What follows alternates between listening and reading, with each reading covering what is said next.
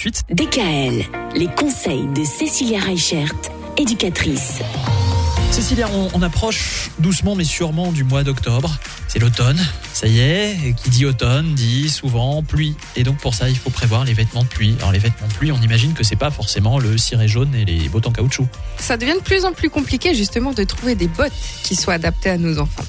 Alors moi je conseille vraiment surtout à ceux qui sont en maternelle et début de primaire d'avoir vraiment une paire de bottes en caoutchouc. Mais oui, voilà, euh, la, classique quoi. C'est ça. Parce que ce qui leur fait plaisir à nos petits, c'est bah, sauter dans les flaques. Eh oui. Donc si on veut éviter euh, de les retrouver à midi ou à 16 heures, euh, le pantalon trempé ou dans un état pas possible, bah, moi je vous conseille quand même hein, une bonne paire de bottes en caoutchouc. hein.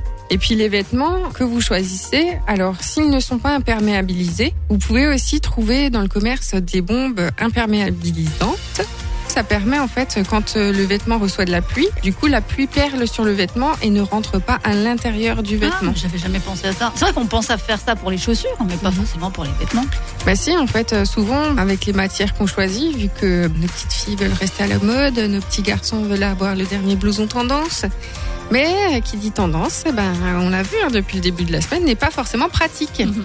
Donc on va pouvoir trouver des petites choses comme ça qui vont euh, permettre euh, à nos vêtements de résister à la pluie et de protéger nos enfants. Après, ce qu'il faut savoir aussi, c'est que les parapluies, tout ça, sont interdits à l'école. Donc euh, veillez toujours à prendre des vestes avec des capuches. Le que- fameux kawaii?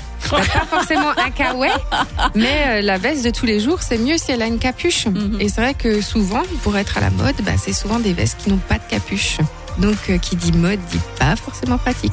Et oui, il faut réussir à, à concilier le côté pratique et le côté euh, sympa visuellement. Mm.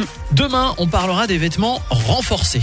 Parce que les enfants, ils ont tendance à faire des petites bêtises et que c'est important aussi qu'ils soient protégés. DKL, retrouvez l'ensemble des conseils de DKL sur notre site internet et l'ensemble des plateformes de podcast.